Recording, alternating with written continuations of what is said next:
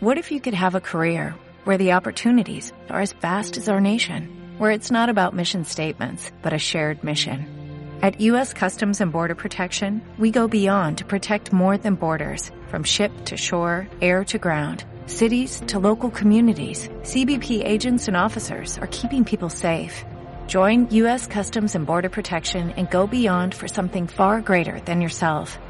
Learn more at cbp.gov/careers. Buenas a todos y todas, bienvenidos una vez más al podcast de Efecto Dorsal.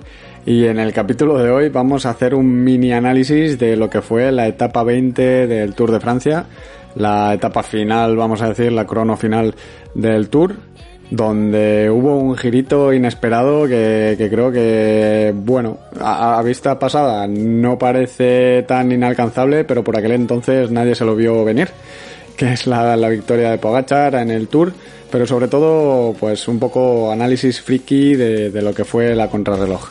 Sintonía al programa y empezamos.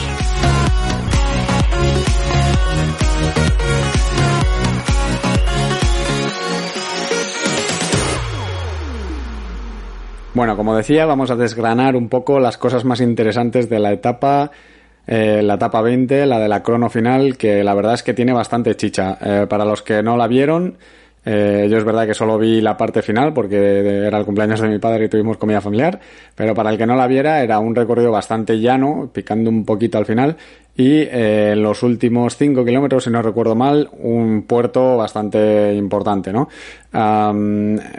es de estas típicas cronos que ya hemos visto alguna vez en las que, bueno, una posible estrategia era, era cambiar de de bicicleta, digamos, en, en mitad de, la etapa, pues para subir el puerto con una escaladora y quitar la, la cabra, ¿no? La bici de, crono.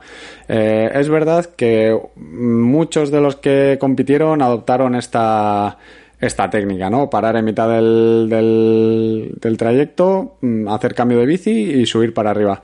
Eh, no son triatletas, pero la verdad es que bastante rápidos a la hora de cambiar la bici, salvo, bueno, algunos que se veían un poco más patosillos y algunos pues que ni cambiaron. Si no recuerdo mal, creo que Van Aert no cambió de bicicleta, subió con la cabra hasta el final y bueno, alguno más, pero de, los de la cabeza, pues eh, Van Aert sé que subió en, en cabra, ¿no? Eh, en este aspecto, pues bueno, eh, es, es un cambio bastante lógico, porque al final la cabra, tal y como la llevan configurada, hay que puntualizar, eh, es un poco pesada a la hora de, subir ¿no? el puerto. Entonces, bueno, quitan el peso de la lenticular, quitan el peso de, de la rueda delantera, de si es de palos, etcétera, etcétera, y bueno, y del propio cuadro de la cabra, y cambian por una escaladora.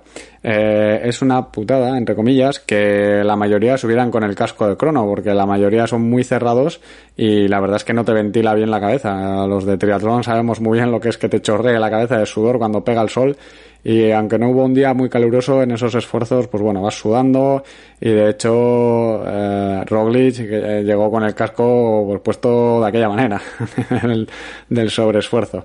Em, dicho esto, eh, estrategia curiosa, interesante y la verdad es que, bueno, a algunos yo creo que el bidón que llevaban para la subida lo tenían a mediar por el hecho de aligerar lo máximo posible.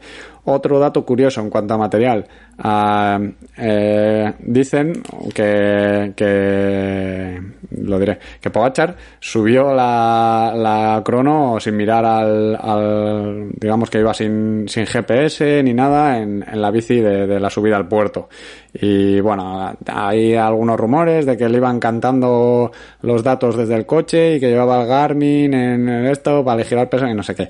Eh, no, tiene, no tiene mucho sentido en una crono de treinta y pico kilómetros llevar un potenciómetro para regularte cuando es la última crono y bueno, ahí todo el mundo va a machete, ¿no? Entonces tiene lógica pues eh, no llevar ni al Garmin, ¿sabes? Llegas a la, a la, al puerto de montaña y vas con todo al final. Es como tienes que subir en una, en una situación como esa hasta donde des y dar lo mejor de ti. Y es lo que hizo y es lo que le dio la victoria del Tour al final. Spoiler. Entonces, eh, como dato curioso de material, eso. Pero sin embargo, quería hablar en cuanto a la subida, que, que hay un dato muy curioso, no sé si recordaréis en la temporada 1 que estuvimos hablando de la BAM, de la velocidad de ascensión, ascensión media y cómo era un valor pues eh, muy significativo a la hora de, de las ascensiones, ¿no? Controlando la, la, distancia que se ha subido y la velocidad a la que se ha subido, se calcula cuánto se tardarían en subir mil, eh, perdón, cuántos metros se, se, se, subirían en una hora, ¿no? Pues en este caso, eh, os, os recuerdo que comentamos en aquel entonces que el récord lo tenía lo tenía Pantani en el Alpe d'Huez en la subida de 1995 donde subieron a, machete todos, y, y, tenía una BAM, ¿vale? Una velocidad, una velocidad de ascensión media de 1850 metros, o sea, esto es, en una hora hubiese subido 1850 metros, obviamente subió menos, porque, porque es la parte proporcional. El Alpe d'Huez lo subes en menos de una hora, los profesionales. Eh, y lo curioso que quería destacar es que el otro día, en la etapa 20, pues eh, si ponemos a los, a los principales, a, las, a, los cinco mejores puestos, vamos a decir, de, de lo que es la parte final de, de, la crono, lo que sería la subida, eh, es curioso porque, por ejemplo, eh, la posición sería Pogachar, Richie Port, Van Aert y Enric Mas, bueno, y Peo Bilbao, ¿vale? Eh, ordenados por, por tiempo en la subida. Eh, ¿Qué me resulta curioso?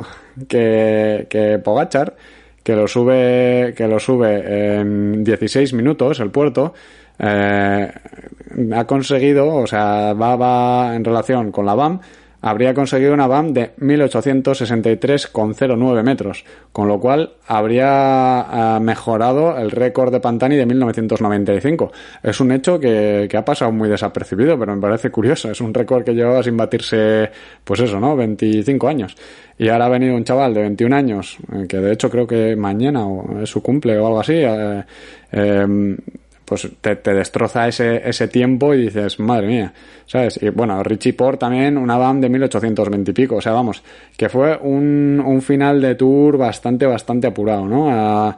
Hacía muchos, muchos años que no se, que no se eh, hacían un tour como este y la verdad es que podemos ver eh, sobre los datos que que son de locos, ¿no? Los datos. Eh, eh, si hacemos la fórmula aquella de Ferrari para calcular los vatios kilo, estamos hablando de que los cinco primeros, bueno, más de los cinco, los diez primeros así, pasaron de los seis vatios kilo.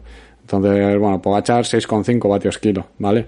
Uh, me parece un poco de locos. Sin más, eran los datos más curiosos que, que, que, he encontrado sobre la, sobre la crono de, del otro día, ¿no?